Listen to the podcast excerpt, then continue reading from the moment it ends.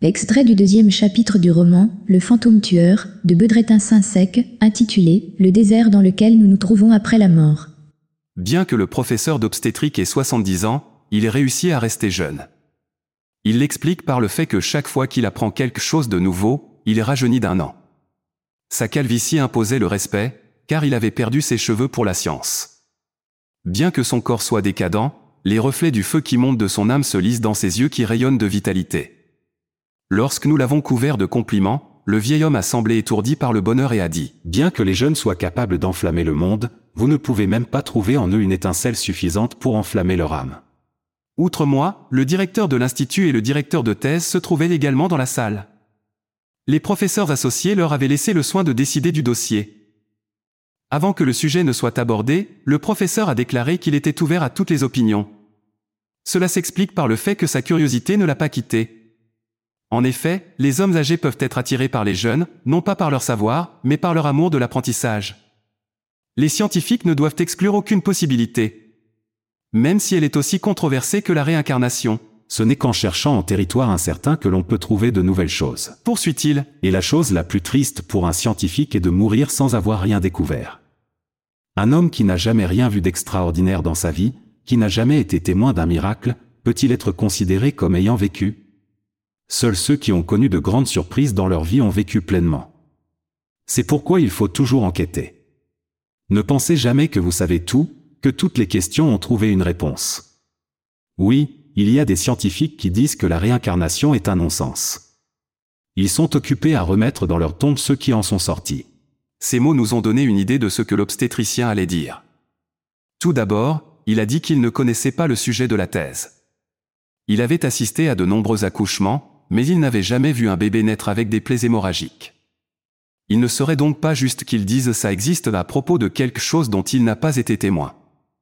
La science commet une erreur si elle rejette une affirmation comme étant fausse, si elle n'y pense plus jamais, a-t-il déclaré. Dans ce cas, il convient de réfléchir aux conclusions auxquelles l'affirmation nous conduirait si elle était vraie. Si les résultats sont excellents, s'il s'agit de qualités inédites et sans précédent, il faut alors revenir sur cette affirmation encore et encore. Parce que nos méthodes de test changent avec le temps, nous ne devons pas non plus nous faire confiance. Le directeur de l'Institut a regardé par-dessus ses lunettes et a demandé ⁇ Pouvez-vous être plus précis ?⁇ L'obstétricien a répondu ⁇ Je ne peux pas affirmer que la réincarnation existe. Mais si la réincarnation existait, de nombreuses questions auxquelles nous ne pouvons pas répondre aujourd'hui trouveraient une réponse. C'est du moins ce que je pense du point de vue de ma profession. Conseiller. Cela signifie-t-il que nous devons approuver la thèse? Professeur. C'est une question difficile. Mais je l'approuverai, parce qu'en termes de science, tout ne doit pas être prouvé. En outre, il s'agit d'une question ouverte, et même si nous ne pouvons pas la prouver, les générations futures le feront peut-être un jour. Je pense donc que c'est une perte de temps que de discuter d'une affirmation en se demandant si elle peut être prouvée ou non. Examinons les conséquences possibles. Réfléchissons à ce que seraient les conséquences si cette affirmation était vraie. J'ai été surpris par l'imagination littéraire du professeur d'obstétrique. J'ai alors pensé que c'est l'intuition plutôt que la connaissance qui peut ouvrir les horizons des scientifiques. Après cette brève introduction, l'évaluation de la thèse a commencé. Les rêves ont joué un rôle important dans la thèse. Certains d'entre eux étaient des rêves que la future mère faisait avant l'accouchement. D'autres étaient des expériences oniriques décrites par des personnes réincarnées. Ceux qui se souvenaient de leur vie antérieure, s'ils se souvenaient de la vie après la mort, disaient que quelqu'un ou quelque chose les avait laissés sur le bord d'une fenêtre ou les avait poussés par une fenêtre et que c'est ainsi qu'ils étaient nés dans leur vie actuelle. Dans d'autres cas, ils disaient que des êtres étaient venus à eux avant leur naissance et les avaient amenés sur le seuil de leur nouvelle maison en leur montrant la famille dans laquelle ils allaient naître. L'obstétricien avait une thèse radicale pour les expliquer. Ces expériences doivent être considérées comme des rêves que le bébé dans le ventre de sa mère fait avant de naître. A-t-il déclaré. En fait, le motif de la fenêtre ou de la porte est un symbole de la sortie du bébé de l'utérus. Le fait d'être jeté par la fenêtre ou d'être déposé à la porte est l'équivalent onirique de la naissance. De plus, des expériences ont montré que les bébés dans le ventre de leur mère passent la majeure partie de leur temps à dormir, mais ils ne nous ont pas dit de quoi ils rêvent. D'après ce qui est écrit dans la thèse, nous comprenons que les bébés dans le ventre de leur mère font des rêves semblables à ceux des adultes, qu'ils imaginent le monde et les gens comme nous. Donc, s'il y a réincarnation, il est normal qu'un bébé fasse des rêves sur sa vie antérieure. Peut-être que certains enfants se souviennent de leur vie antérieure uniquement parce qu'ils se souviennent de ces rêves. Le professeur s'est levé et a marché dans la salle pendant un moment. Puis il a continué comme s'il donnait un cours à ses étudiants sur le pupitre. Maintenant, allons plus loin et posons la question. Si le bébé dans le ventre de sa mère rêve, est-il possible que la future mère ne soit pas affectée par ses rêves? Ces rêves n'auront-ils pas un effet sur l'esprit de la mère? La thèse nous apprend que c'est le cas. Le bébé dans l'utérus, qui rêve de sa vie antérieure, apparaît à sa mère dans ses rêves avec l'identité de sa vie antérieure. En annonçant sa naissance, il lui explique également qui il est. Ça ne nous surprend pas. En effet, si la mère et le bébé dans son ventre partagent la même conscience, ils peuvent très bien communiquer l'un avec l'autre à travers leurs rêves. Le bébé peut façonner les rêves de la mère et la mère peut façonner les rêves du bébé. D'ailleurs, dans la thèse, c'est la seule façon d'expliquer le fait que les mères candidates à la naissance de bébés réincarnés voient et parlent à leurs enfants dans leurs rêves avec l'identité qu'ils avaient dans leurs vies antérieures. Il me semble que vous avez négligé un point. Dit le directeur de thèse. Ce ne sont pas seulement les futures mères qui peuvent faire ces rêves, mais aussi leurs proches. Parfois, le défunt leur apparaît en rêve et leur annonce qu'il va bientôt naître dans leur maison. Et plus tard, il naît effectivement.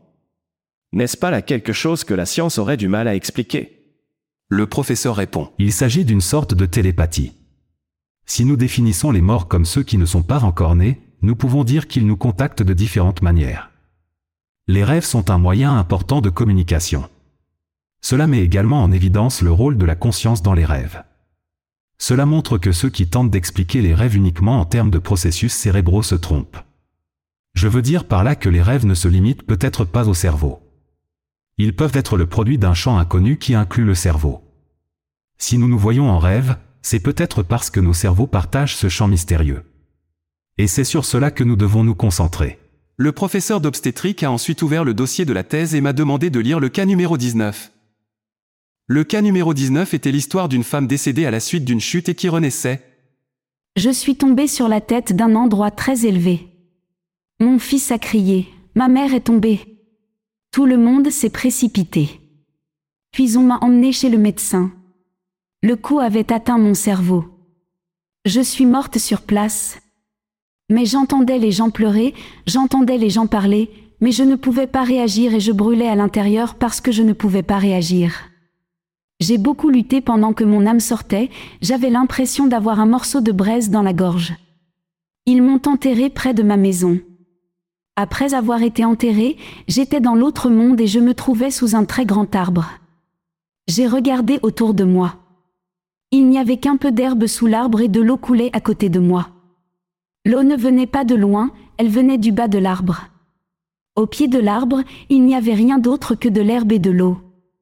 Quand j'ai regardé autour de moi, il y avait un vaste désert partout, il n'y avait personne. Je me suis dit, mon Dieu, où suis-je? Il n'y avait même pas la place de faire un pas autour de l'arbre. Alors que je regardais à gauche et à droite, un vieil homme avec une longue barbe est apparu à côté de moi. Il m'a demandé, ma fille, que s'est-il passé? J'ai répondu, je suis perdu, je ne sais pas où aller, mes enfants me manquent. Il m'a dit, N'aie pas peur, je vais te montrer le chemin, prends ma main. Je ne sais pas comment cela s'est passé, j'ai pris sa main, nous avons volé. Soudain, je me suis retrouvée près de la maison de ma famille actuelle. Il y avait des arbres autour de la maison et un chemin passait au milieu des arbres. Il m'a fait atterrir au début de ce chemin. Puis il m'a dit, Ma fille, suis ce chemin, il te mènera à ta destination. J'ai fait trois pas depuis le début du chemin jusqu'à la maison, et au troisième pas, j'ai atteint la fenêtre de la maison de mes parents. J'étais à l'extérieur de la maison, j'ai regardé à l'intérieur et j'ai vu ma mère, le coffre de ma mère, les couettes sur le coffre, et j'ai regardé à l'intérieur et j'ai souri. J'étais heureuse de regarder à l'intérieur par la fenêtre avant d'atteindre la porte. Je souriais et à ce moment-là, j'ai eu l'impression de me réveiller d'un rêve. Je ne me souviens pas du reste. Ma mère m'a raconté que pendant les jours qui ont suivi ma naissance, du sang a coulé de la blessure que j'avais à la tête. Je suis née avec une cicatrice sur la tête. Il s'agit d'un rêve que fait le bébé dans le ventre de sa mère pendant qu'il naît, il ne peut s'agir d'autre chose. Explique le professeur d'obstétrique. Il exprime tous les processus de la naissance sous forme de symboles. D'autre part, elle dit que mourir et naître n'est pas différent de s'endormir une nuit et de se réveiller le matin. Ce que nous appelons l'au-delà n'est rien d'autre qu'un lieu dans nos rêves. Si nous nous blessons à la main le soir, nous nous réveillons le matin avec cette blessure à la main. C'est ce qui s'est passé dans ce cas. Une femme tombe sur la tête et meurt, et elle renaît avec une blessure à la tête qui saigne encore. Les impressions qu'elle décrit dans l'au-delà sont en fait celles qu'elle a eues dans le ventre de sa mère. Nous devons donc nous demander si, lorsque nous mourrons, nous retournons dans le passé, dans le ventre de notre mère. Le fait que la femme puisse tout voir et tout entendre après la mort est cohérent avec des études menées en Angleterre qui prouvent que la conscience reste éveillée pendant un certain temps après la mort. Lorsqu'elle dit qu'elle était dans l'au-delà après avoir été enterrée, elle veut dire qu'elle était en fait immergée dans un monde de rêve. Lorsqu'elle regarde autour d'elle, le désert omniprésent, l'absence de toute chose, seule l'eau qui coule, dépeint magnifiquement l'environnement dans l'utérus et l'isolement qui y règne. Ensuite, l'étroitesse qu'elle exprime en disant qu'il n'y avait nulle part où mettre les pieds à côté de l'arbre nous indique que le moment de la naissance est arrivé. En effet, le bébé qui est sur le point de naître est lui aussi coincé dans le ventre de sa mère, incapable de se déplacer librement. La phrase ⁇ Je ne sais pas où aller ⁇ indique que les bébés réalisent qu'ils naîtront le moment venu. Tout comme les mourants se rendent compte qu'ils vont mourir et ne savent pas où ils iront. À ce moment-là, le bébé est nerveux, tout comme sa mère. Mais un vieil homme apparaît, la calme et lui montre le chemin à suivre. Tout comme les personnes qui sont mortes et revenues à la vie disent avoir vu des êtres d'un autre monde qui leur ont donné la paix. Ce chemin est en fait la sortie du bébé du ventre de sa mère. Il fait trois pas en avant depuis le début du chemin et atteint la fenêtre de la maison, le point de sortie de l'utérus. Lorsqu'elle dit enfin ⁇ Je suis sortie de la maison ⁇ cela signifie qu'elle est sortie du ventre de sa mère, c'est-à-dire qu'elle est née. La phrase ⁇ J'étais heureuse de regarder à l'intérieur par la fenêtre avant d'atteindre la porte ⁇ suggère que le bébé pouvait voir à l'extérieur lorsqu'il était dans le ventre de sa mère et que cela le rendait heureuse. Mais comment? En utilisant les yeux de sa mère? En partageant sa conscience? Ou par sa propre conscience indépendante, qui semble détachée de son corps, qui ne s'est pas encore installée dans son cerveau. Lorsqu'elle dit ⁇ J'ai vu ma mère, le tronc de ma mère, les couvertures sur le tronc ⁇ cela nous indique que la conscience du bébé était éveillée avant la naissance et qu'elle pouvait voir ce qui se passait autour d'elle, tout comme elle peut le faire après la mort. Dans les expériences de mort imminente, les personnes qui reviennent à la vie ne disent-elles pas qu'elles ont vu tout ce qui se passait à ce moment-là? En effet, alors que nous entendons le bébé pleurer, il rit et se sent heureux. Tout comme les personnes qui vivent des expériences de mort imminente se sentent heureuses. Et c'est naturel. En effet, au moment de la naissance, le cerveau du bébé libère de la DMT, l'hormone du bonheur. C'est d'ailleurs grâce à la DMT que nous savons qu'il dort. Si c'est le cas, il est aussi en train de rêver. Puis le cordon est coupé et c'est comme si on se réveillait d'un rêve. Et voilà. Peut-on trouver un plus beau passage décrivant le moment de la naissance de la bouche d'un bébé? Ce bébé nous a raconté ce qu'il a ressenti dans le ventre de sa mère et ce qu'il a vécu à sa naissance. À partir de ce cas, nous voyons que ce que nous vivons à la naissance se répète à la mort. Ainsi, toute mort entraîne une naissance et toute naissance entraîne une mort. Dans ce cas, qui sait ce qui est la fin et ce qui est le début? Je pense que l'endroit où nous nous trouvons après la mort et avant la naissance est l'endroit où nous nous trouvons chaque nuit lorsque nous nous endormons, dans nos rêves. Je me demande lequel est le plus réel? Ici ou là-bas? Ce monde dans lequel nous vivons pourrait-il être une illusion?